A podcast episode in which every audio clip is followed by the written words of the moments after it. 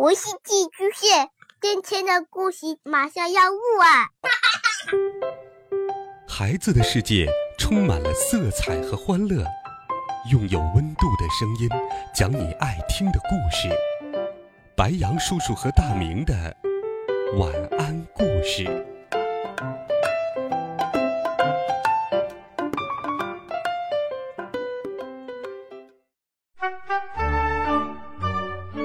小朋友们、同学们，大家好，欢迎收听白羊叔叔讲故事。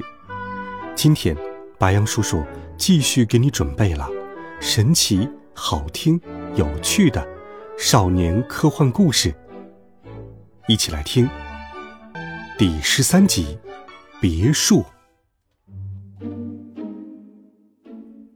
我高兴的跳了起来，说：“没错，走，我们快去找他。”爸爸，上面有电话吗？爸爸说：“有。”爸爸将电话告诉了我。我冲到客厅里，拨通了电话。电话那头传来一个严肃的声音：“喂，您好。”我有点紧张，战战兢兢的说：“喂，你，你好，我是……呃，不，你是首富的代理人吗？”我，我有。话还没说完，那个声音冷冷的打断了我。你有什么事情？你还是个孩子吧？打电话给我干什么？爸爸示意我把它放到话筒前。爸爸说：“我这里有你们需要的东西，它能够延长首富的生命。”电话那头的声音马上提高了八度。你说什么？你有治病良药？你是哪个医院的医生，还是哪个药品研究所的教授？爸爸说：“哎，都不是，我没有药，但是我有时间魔表。”电话那头粗鲁的说：“什么？手表？以后不要再打电话了。”爸爸和我还没来得及说话。那头就把电话给挂了，他们根本不相信我们。我和爸爸面面相觑，我说：“爸爸，现在怎么办？”哎，这也难怪，除了我和爸爸，没有人知道什么是时间魔表，人家当然不会信了。爸爸想了想，说：“呃，咱们上网。”查首富家的地址，我们上门去找他。我说：“就算查到了又怎么样呢？他那么有钱，住的地方肯定是戒备森严的，我们进不去呀。”爸爸说：“嘿嘿，别忘了，我们可以控制时间呢。”对呀，这倒也是。我只要用时间魔表让时间停止。他们的戒备再森严，我也能轻松进入。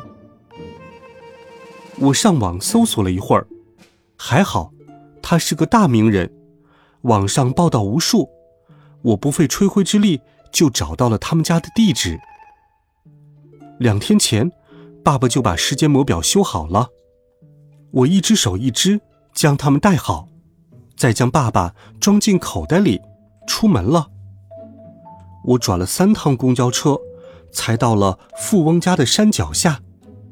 富翁的别墅坐落在这座山的半山腰上，远远看去像是一座城堡。哇，真是太豪气了！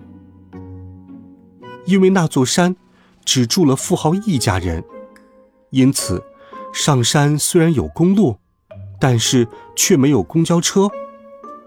看着一眼望不到尽头的马路，我心想：“天哪，这要到什么时候才能走到啊？富豪把家盖在那么高的地方干什么？哼，等一会儿，我可要好好吓唬他一下。走一个小时，我可得多要点治病的钱。”幸好，我走了一段路，身后有一辆小轿车开了过来，我按下时间魔表。周围的一切都静止了，那辆小轿车也一动不动。我爬到车里，藏到了座位下面，时间恢复流动后，车子继续向前。司机并没有发现车上还有另外两位乘客，我和爸爸。一直到富翁家的别墅门前才停了下来。我听见外面吵吵嚷嚷的，偷偷的爬起来往窗外看去。这时，我看到外面挤满了记者，记者们都在议论纷纷。你猜，首富过世以后，家产将由谁来继承？当然是大公子喽，老大优先嘛。哎，可是我听说。大公子不讨老头子的欢心，二公子精明能干，估计会传给他吧。嘿嘿，老头子最喜欢他女儿了，他曾公开表示女儿最像自己。我猜呀，家产十有八九要传给女儿。爸爸说：“哼，这帮记者太八卦了，这富翁还没死呢，他们就在猜测分家的事了。要是他们知道老头子忽然不死了。”嘿嘿，天知道这是一个多大的娱乐新闻呐！司机拼命的按喇叭，记者们终于让开了一条路。汽车开到别墅的大门前停了下来，门缓缓的开了，车子驶了进去。幸好我聪明，跟着车子进来的，不然我还得爬门。那门看起来太高了，根本不好爬。车子开到一座由大理石砌成的欧式风格的白色建筑前停了下来。我再次按下了时间魔表，借了十分钟的时间。周围的一切都静止了。我从车上下来，朝白色建筑物走去。推开厚重的大门，映入眼帘的是一个装饰的富丽堂皇的大厅。大厅里。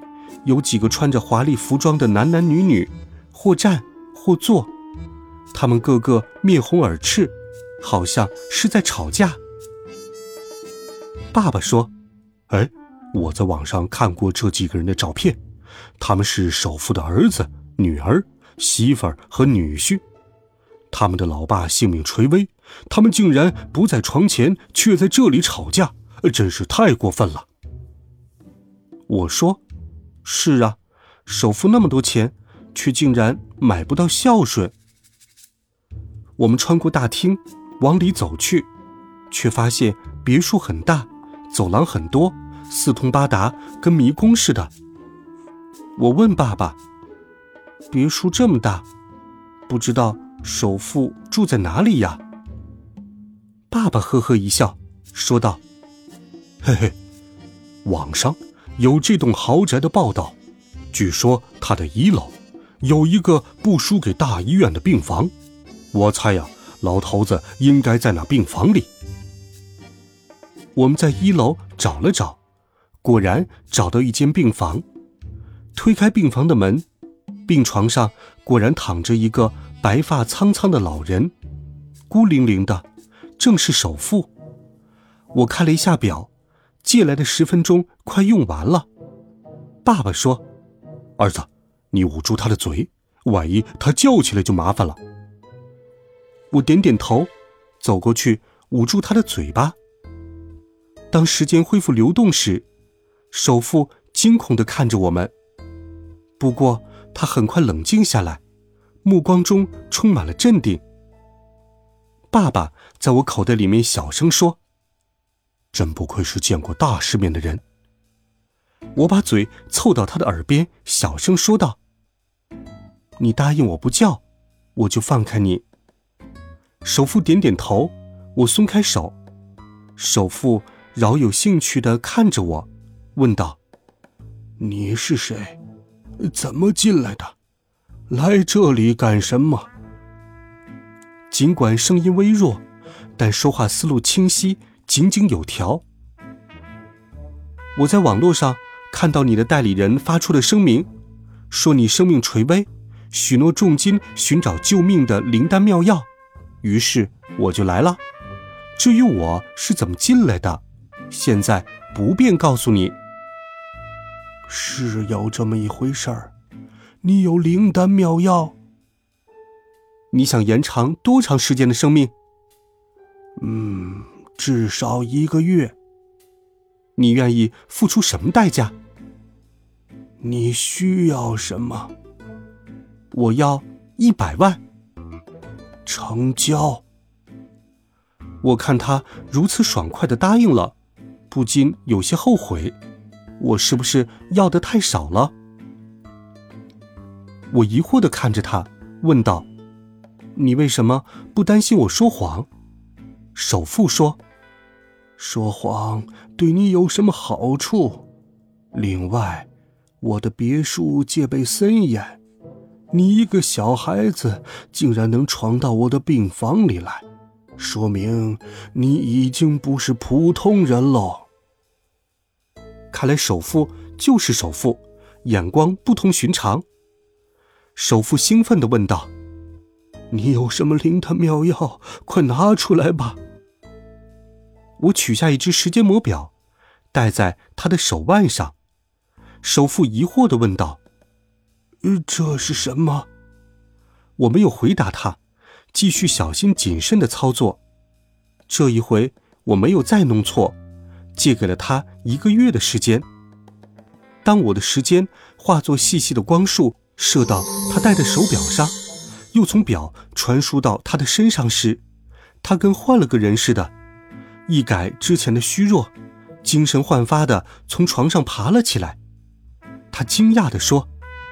天哪，我的身体恢复了！这是什么宝贝？太棒了，真是太棒了！好了，孩子们，这一集好听的故事，白羊叔叔就给你讲到这里。